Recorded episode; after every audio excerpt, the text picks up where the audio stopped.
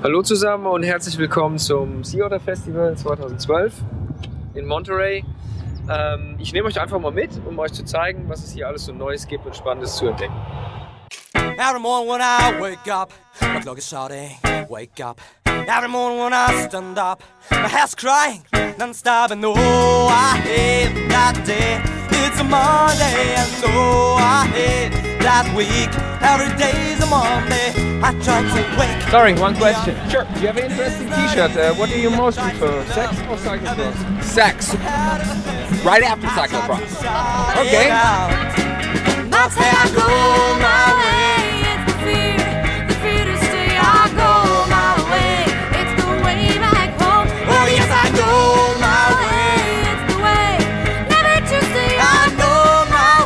My way. Hey Brian, how are you doing? Is this your new downhill bike? This is it. This is the new uh, 59er from Ibis. What do you think?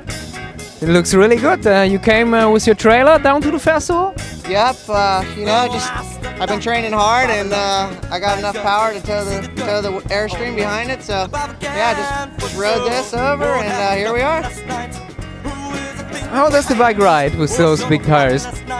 It's a you know it's a little tough at the beginning. It takes a little bit to get it going, but you know once you get up to speed, you know how these big tires are. They roll great. My good friend say, I say I go my way. It's the fear, the fear to stay. I go my way. It's the way back home. Oh yes, I know my way. It's the way, never to stay. I know my way. It's the What do you expect uh, for the race?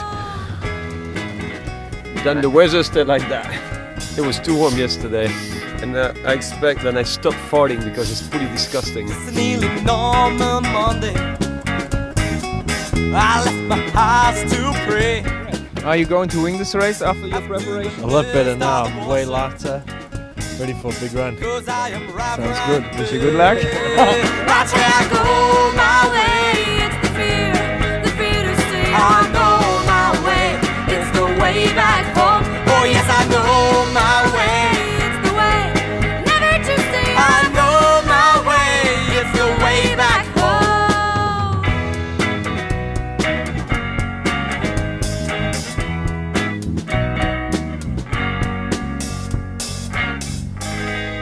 Das war's vom Sea Otter Festival 2012 hier in Kalifornien. Ich hoffe, es hat euch gefallen. Alle Neuheiten und die neuesten Trends aus Übersee findet ihr in der Juni-Ausgabe der Bike.